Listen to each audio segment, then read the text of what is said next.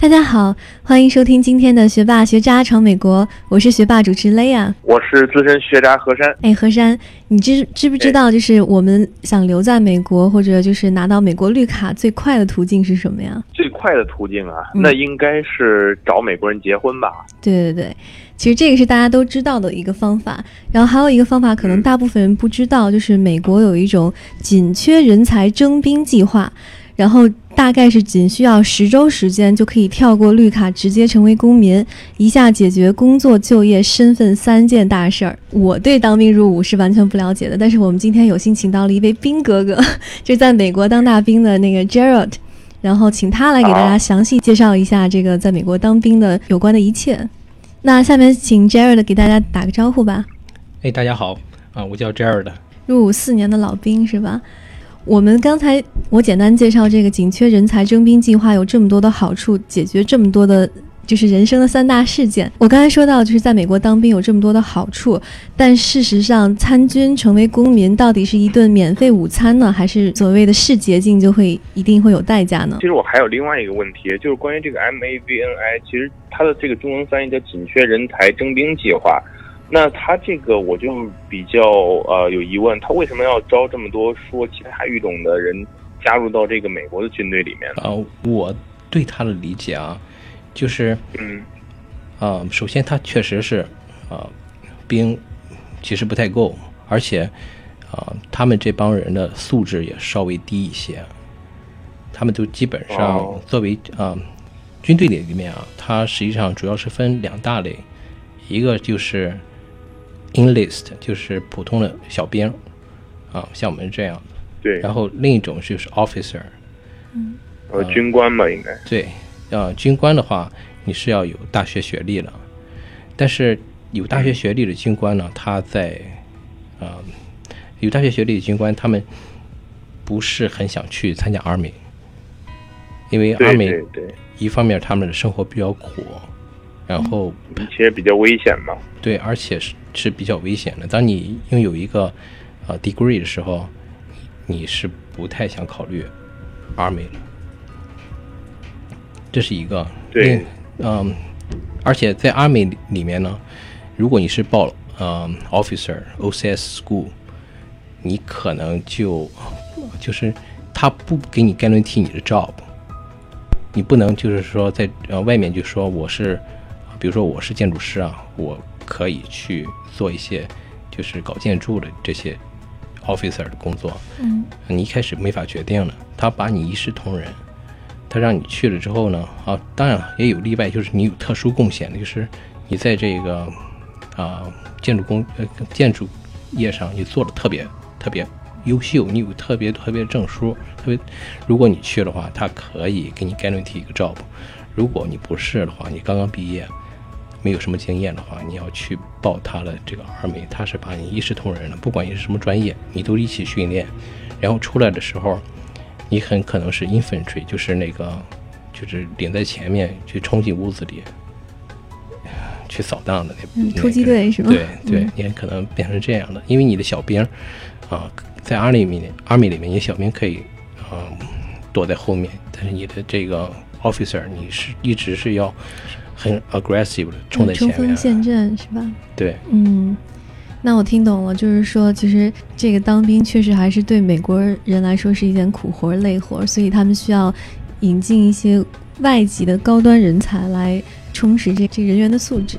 这里跟大家说一下，就是 Army 是陆军是吧？Navy 是海军。对对。然后还有两个兵种，一个叫 Air Force，呃，就是空军，另外一个是。美国人都比较这个比较尊重的一个就一个兵种吧，叫那 Marine，就是海军陆战队。对，Marine。其实美国是分这四个四个军种。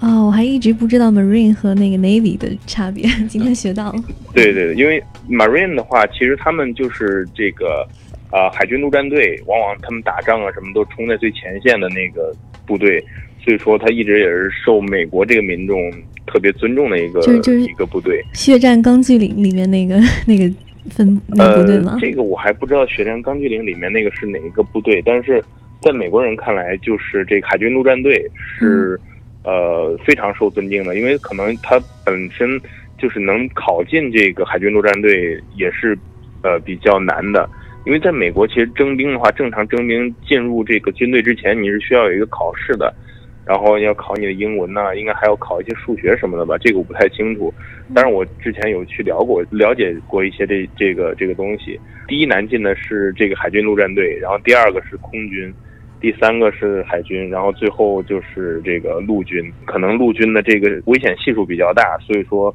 大部分人呃也是不愿不太愿意去进入到这个陆军的这个军队里面，不过也有特别喜欢这个军队的一些，就是美国这些青少年吧，他们可能也是，呃受到这个美国的这边的一些电视宣传呢，还有这些电子游戏啊，像那个《使命的召唤》的什么这些射击类游戏，对他们这种进行洗脑，所以说。有一大批的这个美国当地的这个小孩子、高中生啊什么的，他们也是特别愿意参加到这个陆军里面，然后去冲锋陷阵。他们有时候真是觉得这个这个是一件特别酷的事儿。嗯。但是对于我们中国人家长就来说，啊，他们特别不理解，因为当时我刚到美国的时候，我也高中刚毕业嘛。当时我上学，我也特别想进这个军队，因为知道军队里面福利特别好。呃，并且我也是比较喜欢这种有等级制度的这种这种怎么说呢部门吧，因为你进去了以后可可以是从那个大头兵，然后一点一点往上爬，最后当个军官的什么的。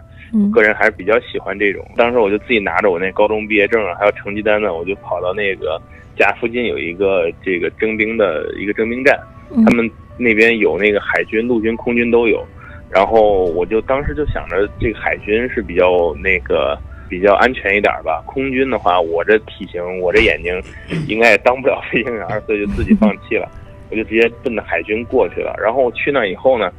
呃，我就说我想当兵。然后他们问问我问我第一个问题就是说，呃，你是哪来的？我是中国来的。他说啊，挺好，我们挺需要这个说中文的人。然后说那个你是独生子吗？这第二个问题就问我，我说对啊，我我是独生子。他他们说那这个应该不是太好进，因为他们可能。对于这个招独生子这种的，还是有一些限制什么的，因为我当时也不太清楚，就是当时一说这个，然后他们就好像就不太愿意招我了。我们的嘉宾他在这个军队里面做的是什么工作呢？那有没有给能给我们这个想要入伍的朋友推荐一些在军队里面不错的工作呢？现在我来讲一下这个工作呢，我是做了这个 supply，就是后勤部门。像我刚才讲我。当时加入海军的时候，其实是蛮怕，啊，去直接打仗了，去当炮灰，所以我就选了一个比较保守的，啊，军种，又选了一个比较保守的工作，就是后勤。我们后勤现在就分几个不同的这个部门，就是一个是仓储部门，一个是啊，我们后勤还有直接的在跟着船的这些，啊，如果船上需要什么零件，坏了什么地方。包括我们海军还有一些啊，空军部，我们的海海空军部，你的这个飞机的零件坏在什么地方，我们负责去帮他 order。然后当嗯，当我们收到这些件的时候，我们再把它分批发到这些需要的需要的这些部门去。啊，陆军的 m 妈 y 计划呢，他这边的这个工作，对，嗯，他其实也是。比较开放性了，啊，它有后勤啊，它有运输啊，它有这个直接的 infantry 的，呃，直接就是打仗的部门。陆军的每个 unit 呢，它也是麻雀虽小啊，五脏俱俱全，它有它自己的这个啊医疗部门、后勤部门。当然，我们我是推荐你们去，如果可以选的话，就是选这个后勤部门。啊，我们中国人很多都是选做这个。啊，financial 就是财政，对，给给这个每个 unit 做财财政计划了，啊，这些都是比较属于安全的这些工作。在海军的话，我是稍微比较了解一些。如果你能做海空军部门的工作，是蛮好的，因为在船上的这个生活确实不怎么享受，嗯，因为你住的环境。都是比较封闭的，工作的环境比较封闭，很可能把一个人整疯。我确实有几个朋友，他是做那个工程师的，他在船底下时间长了，他的这个精神都会有一些问题。嗯，因为毕竟一个人在一个啊封闭的这个环境下工作，超过一定时间是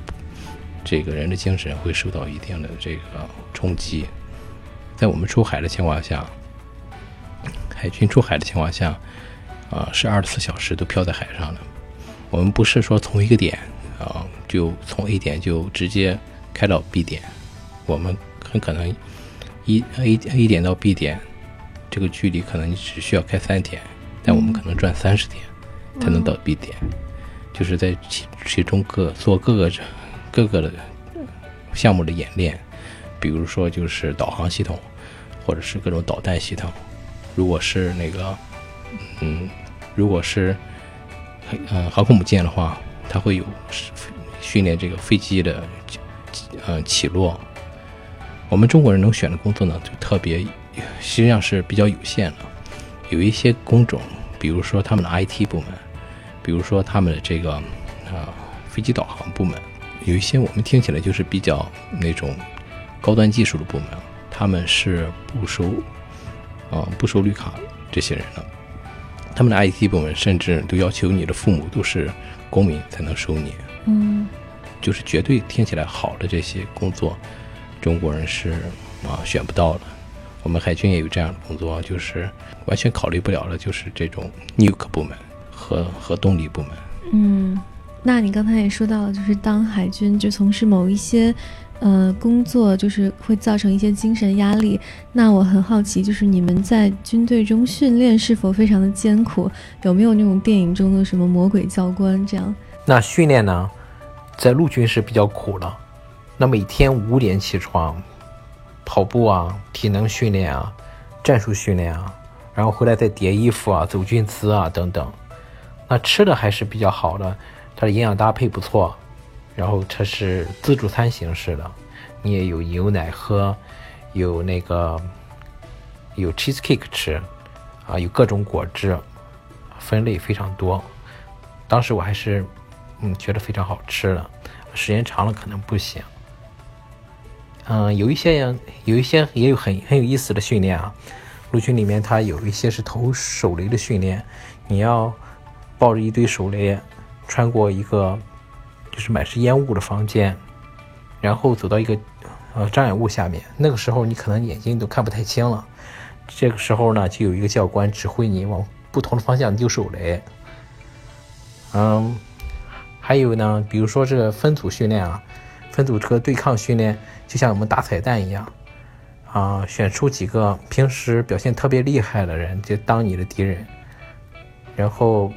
剩下的大多数人呢，他要小组配合。啊，击败这些这个实力不凡的敌人。还有一种是野外训练啊，要走大约啊半天的时间，走到一个野外去挖一个壕沟啊，战壕，然后人就睡在里面。晚上的时候，夜里的时候，大家都非常累了，有教官就会跑过来，就像扮演敌人一样，就是袭击他们。啊，你这个时候要做出一些就是合理的反应。啊，不能在那里就是只只知道睡啊，啊，再就是呢，有意思是在这个时候，如果你想大号了，那大家就要不围观，不是围观啊，就是围成一个墙，背对着你，啊，把你围在中间，这个人就挖一个坑，就地解决，然后埋上，嗯，说起来啊，不说不说这些细节了啊，嗯，如果说我们这个。海军的话呢，我们海军就轻松太多了。我们的训练呢，主要是训练我们的意志力。我感觉，就是在封闭空间里面，我们是不是能挺得下去？是不是有这个忍耐力？是不是不不会疯掉啊？就是坐在一起干等，有些时候一坐一天很正常。偶尔会出去，可能走走军姿，然后在在里面擦擦鞋。我们要擦皮鞋，我们要这个叠衣服。但是实际上，我们这个身体的运动哈蛮少的，很少跑步。就是毕业前一晚啊，啊非常有意思。据说那个大场景啊，啊有一条船，还有一些其他的一些辅助设施呢，是曾经设计过迪士尼和设计过那个 Universal Studio 里面一些大型啊游乐设施的人来设计的。啊，我们那一天晚上不睡啊，就要进行十个项目，像这个真人大闯关一样。呃，比如说啊，就是火灾，如何对抗火灾啊现场在船里，如何呃对抗敌人的这个啊呃就是毒气袭击，还有如何呃处理沉船的情况，还有如何在船里面呃定位这个受伤的队友呃战友把。战友从船里呃船的底舱里面给拖出来，都做的非常惟妙惟肖了，啊，当时这个情景呢也非常引人入胜，直到最后的时候呢，啊，教官会在这个国歌之中，就是美国国歌走走嗯之中走出来，然后，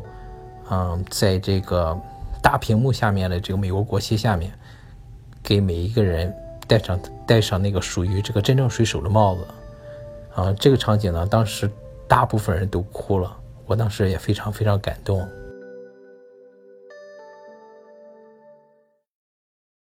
学霸学渣闯美国，海外游子的大本营，我们用最真实的声音带你领略美国校园的精彩纷呈，揭秘北美职场的苦辣酸甜，洞悉美的最前沿的资讯视角。不管你是学霸还是学渣，我们期待和你一起成长，一起寻梦，一起闯美国。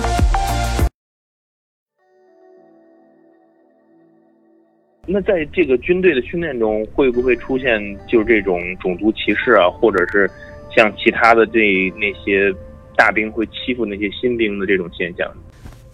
关于有没有这个欺负啊、歧视的问题啊？这个我觉得歧视是哪里都有，我们国内不是也有很多这种地域歧视呢？嗯，在这个啊种族歧视呢，在军队是明令禁止的，这个比社会上严的多了。随便有人报告你一下，说你这个种族歧视，你会很大麻烦。所以呢，在军队里面，你你在这么多这种不同肤色的人之中呢，你会明显感觉到。你被歧视的这个可能性啊，非常非常之少。如果中国人会感觉到呢，那明显实际上是因为他的语言问题，啊，大家可能就开始疏于交流，嗯，并不是说别人就对你有真正的这个歧视。啊，有一点我要就是专门澄清一下，要澄清三遍啊，就是。真的，军队里面没有捡肥皂，没有捡肥皂，没有捡肥皂这种事情。在军队里面啊，这个女童比较多，女生里面是拉拉的可能性非常大，但是 gay 的可能性非常少。毕竟啊，这边都是真大兵，真男人，连女人他都是男人，拉拉他都是那个像男人那一方在军队里面，所以这个时候。啊如果他们想解决问题的话，都不可能以捡肥皂的方式互相解决了，他们只能击剑。我觉得，当然也没有这种情况。这个关于欺负人呢，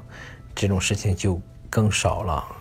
啊，可能我没看见，但是基本上是没有。我在这里的四年之内，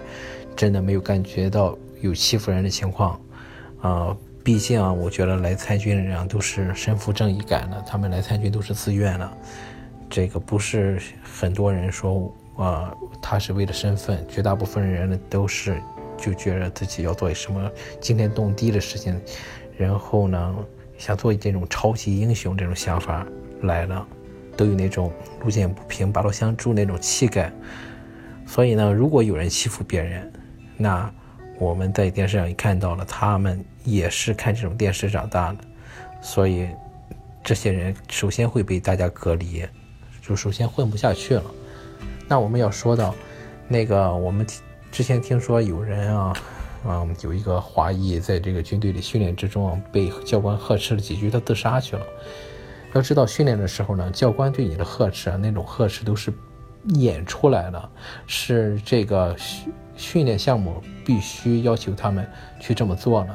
因为有一些人可能他不具备当兵的这个呃特质呢，他被说几句之后，他可能就选择走了，呃，这个时候呢，就是呃把这些人淘汰掉了一种方法。当你这个训练结束的时候，你会发现这些教官呢和你不再是教官之后，教官和教员的关系之后呢，他们可能比你想象的要好很多。比普通人甚至都好，啊，他们只是演演这么一出戏，来吓唬吓唬这些新学生而已。训练是男女是在一起训练的吗？哦，对，刚才也有提到过，其实训练是男女在一起训练的。然后我们哦海军的话，呃，也有呃，当然也分开了，这是分开和在一起，它都是呃根据不同的这种项目。但我们住的话，啊、男生是很男就是男生自己住了，本身男生就多，女生她少一些，他们就拼拼凑凑就在一起住。其实我知道海军是比较辛苦的，有的时候一出海，做一个任务可能就是八个月到，可能到十几个月都有可能，所以说在海上也是特别寂寞吧。当然这都是成年人呢，我们也都理解这个 这个心情。可能在军队里面也会，是不是会经常出现就是断背山呐这种情况？啊，其实我在我来看来啊，他，呃，现在美国也是，呃，你作为一个同性恋的话，他也没有什么不可以讲的。我们船上确实也有很多同性恋，这个哦，对，像他们一开口就是他的这个，呃，一开口就是他的 girlfriend，或者是呃女生就开口就是他的 girlfriend，男生开口就是他的，对，这些实际上是非常普遍的，但是他们不是不允许在船上搞了，当然不允许在我们就是，可是就是我们只能听说，我们确实不能看到，如果看到的话，他们就会被送到送到 Captain Mess，送到船长那边去给他去，呃，做处分。进行教育是吧？哎，那我很好奇，那那在这么长的时间里面，那这个大家都是怎么解决这个生理问题的呢？和山，我们这是一档什么样的电台？不是，我们我们可以把这个简洁嘛，就是可以聊聊，没没没关系。不过，其实就是大家我们做宅男呢，也是也知道怎么去解决，但是我不知道宅做宅女是怎么解决。但是我是说，海军的话，它虽然很长时间在海上漂，但是你会到不同的港口，然后，呃，大家所以这个在海军里面，当海军的一个福利了他们就会说啊、他们就特别喜欢去泰国。啊。对，特别喜欢去泰国、新加坡，喜喜喜欢去日本，喜欢去这个啊、呃菲律宾，在这些地方去。他们下来之后就有他们自己的这个呃业余活动。嗯，但我听说好多人当兵是带着家属去的，是吗？我有我有一个好朋友嫁到日本去，就是她老公是一个大兵，然后她现在在日本的驻军。对，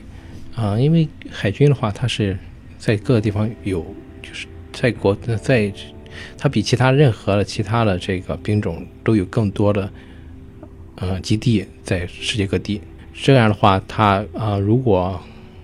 但就是说你本身这样讲吧，这个军队这个工作实际上和普通的工作是一样的，你每天上班，每天下班，每天回家，你可能上班下班时间比普通人工作时间更短，特别是我们海军，哇，特别是空军，空军可能他们只一天工作两三个小时，我们工作的话可能要六七个小时，平均起来，那你这段时间就就是正常下班回家，你可以换下制服来回家，你可以啊穿着制服回家，其实都没有什么关系。啊，陆军呢，他的就是要早晨起来要五点多要起来有训练，有跑步，然后你结束之后你再去啊、吃饭什么的，他可能是时间长一点，但其实每一个军种他普通的生活都和普通的公呃公众是一样的。想了解一下，就是如果是留学生身份的话，他能不能加入到就是这个紧缺人才征兵计划里面？啊，关于这个问题呢，留学生当然是可以加入的，嗯，特别是通过这个 Mommy 计划，有两年在美学习经历的这个留学生呢，如果取得了学士学位以上的学位啊，就是符合这个要求了，并且在这之后呢，几个月之内就可以拿到公民身份。如果这个时候他还在三十岁四岁以下的话，还是可以考虑加入军官的。他可以在这个当兵的时候就是提出申请，如果感兴趣的话，是可以加入军官的。我还听说就是在美国当兵的福利非常的好，这个方面可不可以给大家介绍一下？说说到福利呢，首先军队分为这个士兵和军官嘛。这个无论是军官还是士兵，结婚之后都有房屋补助，我们如果升到一定阶级的话，即使没有结婚也有房屋补助。我们中国人呢，还有一些语言的技能奖励，大约四五百块吧。然后加上一些什么其他的这种特殊的这种奖励，加上这个，呃，基本工资，一个服役两年左右的这个士兵啊，大约每个月有五千块钱，五应该五千二、五千四左右吧。如果在海外服役的话，就能赚更多了，而且这个钱都是说是在税后拿到了。而且在退税的时候，你之前交了几百块钱的税，交的税特别特别少，你之前交的税呢，你也几乎都会退回来。嗯，另外一个呢，嗯，做完这个士兵的时候呢，有一些人他退了，他其实不想去做什么其他的工作，他选择去做这个军官。这个军官四年的话，之后大约每个月赚八千左右，而且。如果你是中国人或者有些特殊技能可以得到加分的话，他是有其他的配了，加起来的话，一年大约有十万美元，而且这些都是算是税后的钱。嗯，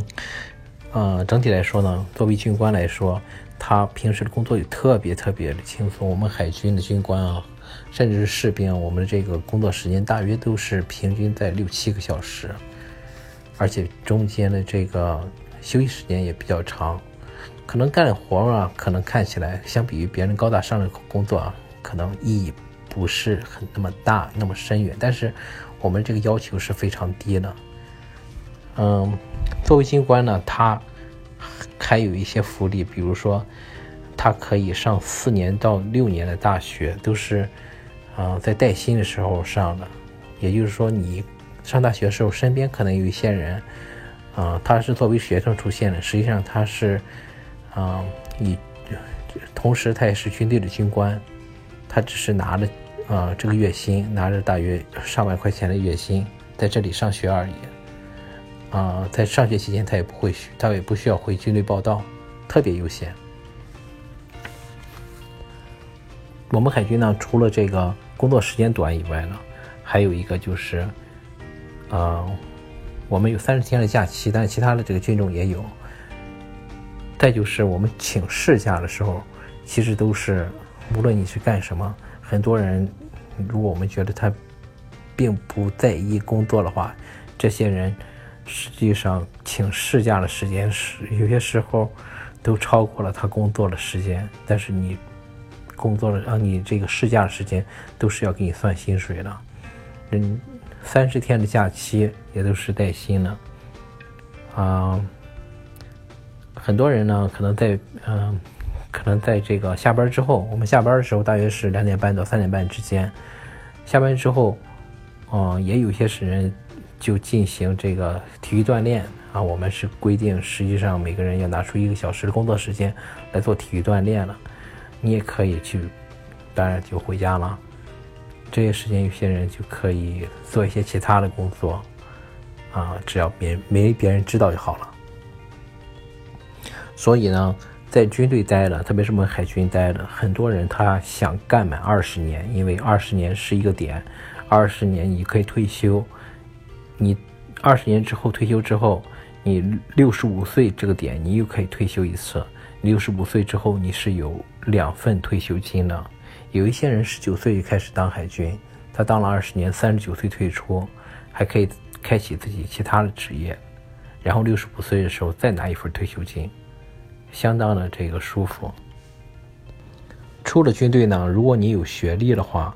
你找大公司的工作是比较容易的，因为有很多加分项。更为容易呢是待在政府部门，政府部门呢有很多较高薪金的一些工作。这些工作的这个薪金起点都很高，嗯，或者是呢，你可以选择免费上大学，你上过大学了呢，也可以继续再深造，嗯，而且对于各种大学来说，如果你有这个背景的话，你的录取率是非常高的。军队呢还会在不同地区给你不同的补助，比如说在洛杉矶上大学的话，你有两千五百块的每月补助。如果你在这个三藩或纽约上大学的话，就有四千块以上的这个啊每个月的补助。当然还有很多小福利啦，比如说你你在军队的时候，你的 daycare，你的孩子的托儿所是免费的。美国这边的这个托儿所本身的费用是很高了。